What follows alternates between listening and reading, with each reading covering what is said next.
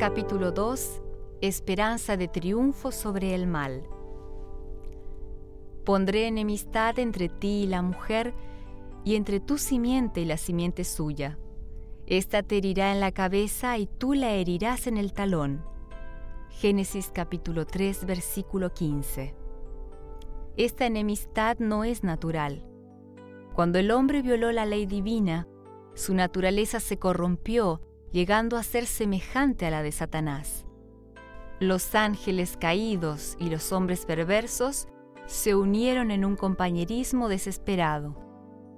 Si Dios no se hubiera interpuesto, Satanás y el hombre hubieran conformado una alianza contra el cielo y toda la familia humana se habría unido en oposición a Dios. Cuando Satanás oyó que debía existir enemistad entre él y la mujer y entre su simiente y la simiente de la mujer, supo que, utilizando algún medio, el hombre habría de ser capacitado para resistir su poder. La gracia de Cristo. Cristo implanta en el hombre enemistad contra Satanás. Sin esta gracia convertidora y este poder renovador, el hombre continuaría siendo un siervo siempre dispuesto a realizar los deseos de Satanás. Pero el nuevo principio creaba en el alma un conflicto. El poder que Cristo imparte capacita al hombre para resistir al tirano.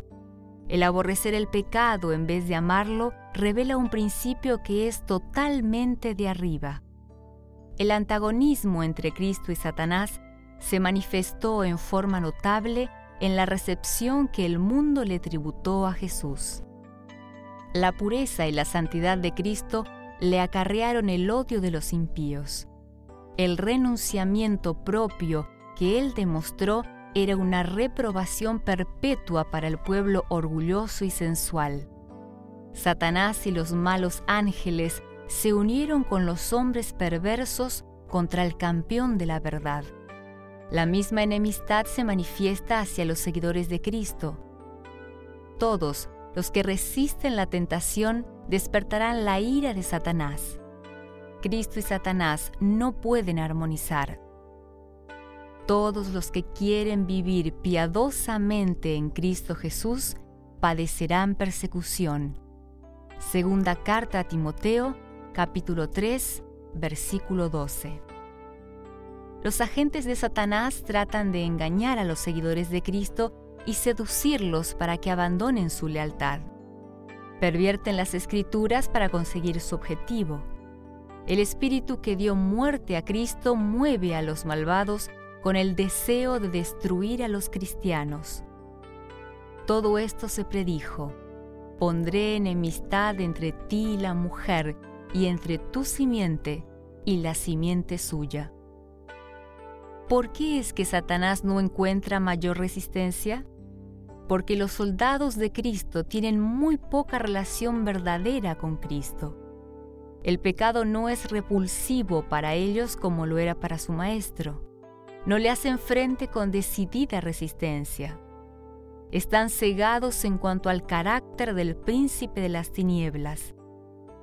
Multitudes no saben que su enemigo es un general poderoso que guerrea contra Cristo. Aún los ministros del Evangelio descuidan las evidencias de su actividad. Parecen ignorar su verdadera existencia. Un enemigo vigilante. Este enemigo vigilante está introduciendo su presencia en cada hogar, en cada calle, en las iglesias, en los concilios nacionales y en las cortes de justicia, creando perplejidad, engañando, seduciendo y arruinando por doquiera el alma y el cuerpo de hombres, mujeres y niños. Quebranta la unión familiar sembrando odios, disensiones, sediciones y homicidios. Y el mundo parece considerar estas cosas como si Dios las hubiera ideado y como si ellas debieran existir.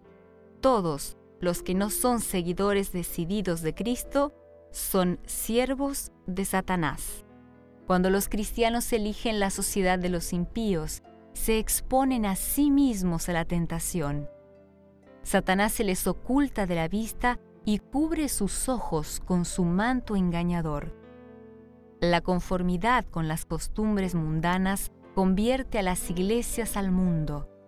Nunca convierte al mundo a Cristo.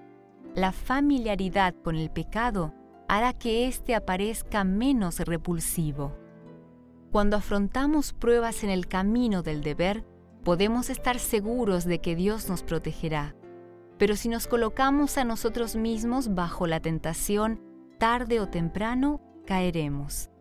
El tentador a menudo obra con más éxito por medio de aquellos de quienes menos se sospecha que estén controlados por su poder. Los talentos y la cultura son dones de Dios. Pero cuando estas cosas lo separan a uno de Él, se convierten en una trampa. Más de un hombre de cultura intelectual y de maneras agradables es un instrumento pulido en las manos de Satanás. Nunca olvidemos las advertencias inspiradas que han resonado a través de los siglos hasta nuestro tiempo. Sed sobrios y velad, porque vuestro adversario el diablo, como león rugiente, anda alrededor buscando a quien devorar. Primera carta de San Pedro capítulo 5 versículo 8. Vestíos de toda la armadura de Dios, para que podáis estar firmes contra las acechanzas del diablo Efesios capítulo 6, versículo 11. Nuestro gran enemigo se está preparando para su última campaña. Todos los que sigan a Jesús estarán en conflicto con este enemigo. Cuanto más de cerca el cristiano imite al modelo divino, más infaliblemente será blanco de los asaltos del diablo. Satanás atacó a Cristo con fiereza y tentaciones sutiles, pero fue rechazado en todo conflicto. Esas victorias que Él obtuvo hacen que también nosotros podamos vencer. Cristo dará fuerza a todos los que la busquen. Ningún hombre, sin su propio consentimiento, puede ser obligado por Satanás. El tentador no tiene el poder para controlar la voluntad o para forzar al alma a pecar. Puede causar aflicción, pero no contaminación. El hecho de que Cristo triunfó debe inspirar en sus seguidores el valor para pelear la batalla contra el pecado y contra Satanás. Los ángeles ayudan. En las escrituras se describen claramente a los ángeles de Dios y a los malos espíritus y cómo interactúan con la historia humana. Los santos ángeles son enviados para servir a los que serán herederos de la salvación. Hebreos capítulo 1, verso 14. Los ángeles, buenos o malos, son considerados por muchos como espíritus de los muertos. Pero las escrituras demuestran que no se trata de espíritus desencarnados de los muertos. Antes de la creación del hombre, los ángeles ya existían pues cuando eran puestos los fundamentos de la tierra, alababan todas las estrellas del alba y se regocijaban todos los hijos de Dios. Job capítulo 38 versículo 7. Después de la caída del hombre, antes que hubiera muerto algún ser humano, fueron enviados ángeles a guardar el árbol de la vida. Los ángeles son superiores a los hombres, porque el hombre fue hecho poco menor que los ángeles. Salmos capítulo 8, versículo 5. Dijo el profeta, oí la voz de muchos ángeles alrededor del trono. Ellos sirven en la presencia del Rey de Reyes, pues son ministros suyos que hacen su voluntad, obedeciendo a la voz de su precepto. Apocalipsis capítulo 5, versículo 11. Salmos capítulo 103, versículos 20 y 21. San Pablo dice que son huestes innumerables. Hebreos 12, versículo 22. Como mensajeros de Dios, van y vienen como relámpagos. Ezequiel capítulo 1, versículo 14. Así de veloz es su vuelo. El ángel que apareció en la tumba del Señor y cuyo aspecto era como un relámpago, hizo que los guardias temblaran de miedo y quedaran como muertos. San Mateo 28, versículos 3 y 4. Cuando Sennacherib blasfemó contra Dios y amenazó a Israel, salió el ángel de Jehová y mató en el campamento de los asirios a 185 mil. Segundo libro de Reyes, capítulo 19, versículo 35. Los ángeles son enviados con misiones de misericordia a los hijos de Dios. A Abraham fueron enviados con promesas de bendición, a Lot para rescatarlo de la condenación de Sodoma, a Elías porque estaba por perecer en el desierto, a Eliseo con carruajes y caballos de fuego cuando fue asediado por sus enemigos, a Daniel cuando estaba abandonado como presa de los leones, a San Pedro estando condenado a muerte en la cárcel de Herodes, a los presos de Filipos, a San Pablo, en la noche de la tempestad sobre el mar, a Cornelio, para abrir su mente con el fin de que pudiera recibir el Evangelio, para enviar a San Pedro con el mensaje de salvación a un extranjero, etc. Así, los santos ángeles han servido a los hijos de Dios. Los ángeles guardianes un ángel guardián ha sido señalado para acompañar a todo seguidor de Cristo. El ángel de Jehová acampa alrededor de los que le temen y los defiende. Dijo el Salvador hablando de los que creen en Él. No menospreciéis a uno de estos pequeños, porque os digo que sus ángeles en los cielos ven siempre el rostro de mi Padre. Salmo 34, versículo 7, San Mateo capítulo 18, versículo 10. El pueblo de Dios, teniendo que hacer frente a la vigilante malicia del príncipe de las tinieblas, tiene la seguridad de la protección incesante de los ángeles. Tal seguridad es dada porque existen poderosos agentes del mal que han de ser confrontados, fuerzas numerosas, decididas e incansables. Ángeles malignos se oponen a los planes de Dios. Los malos espíritus, creados al comienzo como seres sin pecado, eran iguales en naturaleza, poder y gloria a los santos ángeles que ahora son mensajeros de Dios. Pero al caer debido al pecado, se aliaron para deshonrar a Dios y destruir a los hombres. Unidos con Satanás en rebelión, cooperan en la guerra contra la autoridad divina. La historia del Antiguo Testamento menciona su existencia, pero fue durante el tiempo cuando Cristo estuvo en la tierra que los malos espíritus manifestaron su poder de la manera más notable. Cristo había venido a redimir al hombre y Satanás se había propuesto controlar al mundo. Él había tenido éxito en establecer la idolatría en toda la tierra excepto en Palestina. Cristo vino al único país que no se había entregado totalmente al tentador, extendiendo sus brazos de amor, invitando a todos a encontrar perdón y paz en Él. Las huestes de las tinieblas comprendieron que si la misión de Cristo tenía éxito, su reino terminaría pronto. En el Nuevo Testamento se declara que había hombres poseídos por demonios. Las personas que sufrían de esta manera no eran afligidas sencillamente por una enfermedad debida a causas naturales. Cristo reconoció la presencia directa y la obra de los malos espíritus. Los endemoniados de Gadara, maníacos miserables, se retorcían, echaban espumarajos por la boca se hacían violencia a sí mismos y constituían un peligro para todos los que se les acercaban. Sus cuerpos sangrantes y desfigurados, así como sus mentes trastornadas, resultaban un espectáculo muy agradable para el príncipe de las tinieblas.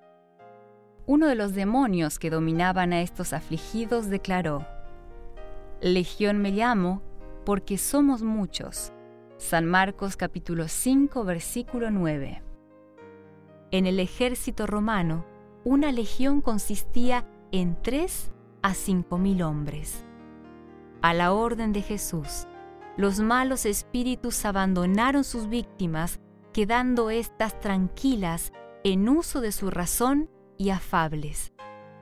Pero los demonios ahogaron a una piara de cerdos en el mar, y para los habitantes de Gadara esa pérdida era más importante que la bendición que Cristo había concedido, y pidieron que el sanador divino se retirara. Ver San Mateo capítulo 8 versículos 23 al 34. Echándole la culpa de su pérdida a Jesús, Satanás suscitó los temores egoístas del pueblo y les impidió escuchar las palabras del Salvador. Cristo permitió que los malos espíritus destruyeran a los cerdos como una reprobación a los judíos que estaban criando esos animales inmundos para obtener ganancias. Si Cristo no hubiera restringido a los demonios, estos no solamente habrían sumergido a los cerdos en el mar, sino también a quienes los cuidaban y a los dueños.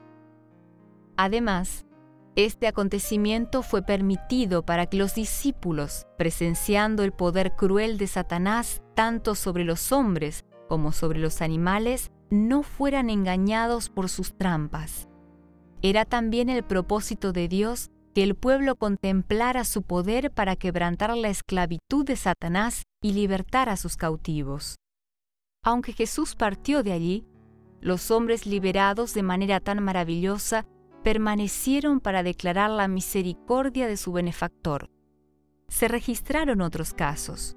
La hija de una mujer sirofenicia, terriblemente afligida por un mal espíritu, al cual Jesús echó mediante su palabra. Ver San Marcos capítulo 7, versículos 24 al 30. El joven que tenía un espíritu que a menudo lo arrojaba en el fuego y el agua para destruirlo, San Marcos capítulo 9 versículos 17 al 27, el maniático, atormentado por un espíritu de demonio inmundo que perturbaba la tranquilidad del sábado en la sinagoga de Capernaum, San Lucas capítulo 4 versículos 33 al 36. Todos estos fueron sanados por el Salvador. En casi todos los casos, Cristo se dirigió al demonio como a una entidad inteligente, ordenándole que dejara de atormentar a su víctima. Los adoradores de Capernaum se asombraron y se decían unos a otros, ¿qué palabra es esta que con autoridad y poder manda a los espíritus impuros y salen? San Lucas capítulo 4 versículo 36. Con el propósito de obtener poder sobrenatural, algunos daban la bienvenida a la influencia satánica. Estos, por supuesto, no tenían conflicto con los demonios. A esta clase pertenecían los que poseían el espíritu de adivinación, Simón el mago, Elimás el hechicero y la joven que seguía a Pablo y Silas en Filipos. Ver Hechos capítulo 8, versículos 9 y 18, capítulo 13 y versículo 8, capítulo 16, versículos 16 al 18. Peligro. Nadie está en mayor peligro que los que niegan la existencia del diablo y sus ángeles. Muchos prestan atención a sus sugerencias mientras suponen que están siguiendo su propia sabiduría. A medida que nos acerquemos al fin del tiempo, cuando Satanás ha de obrar con mayor poder para engañar, hará circular por doquiera la creencia de que Él no existe. Su treta consiste en ocultarse a sí mismo y esconder sus métodos de trabajo. El gran engañador teme que lleguemos a familiarizarnos con sus procedimientos. Para disfrazar su verdadero carácter, ha hecho que sea representado de tal manera que se lo considere algo ridículo o despreciable. Le agrada ser pintado como deforme o repugnante, mitad animal y mitad hombre. Le gusta oír su nombre usado como objeto de diversión y de burla. Debido a que se ha disfrazado con consumada habilidad, muchos preguntan, ¿existe realmente un ser semejante? Debido a que Satanás puede dominar con rapidez la mente de quienes son inconscientes de su influencia, la palabra de Dios descubre ante nosotros sus fuerzas secretas y así nos coloca en guardia. Seguridad en Jesús.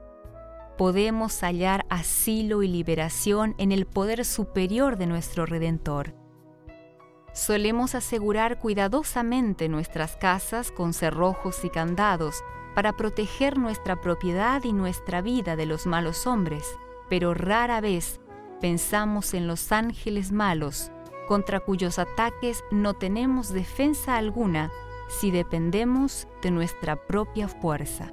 Si lo permitimos, ellos pueden desequilibrar nuestra mente, atormentar nuestro cuerpo y destruir nuestras posesiones y nuestra vida. Pero los que siguen a Cristo están seguros bajo su cuidado, pues los protegen ángeles que los superan en fuerza. El maligno no puede atravesar la protección que Dios ha colocado en torno a su pueblo.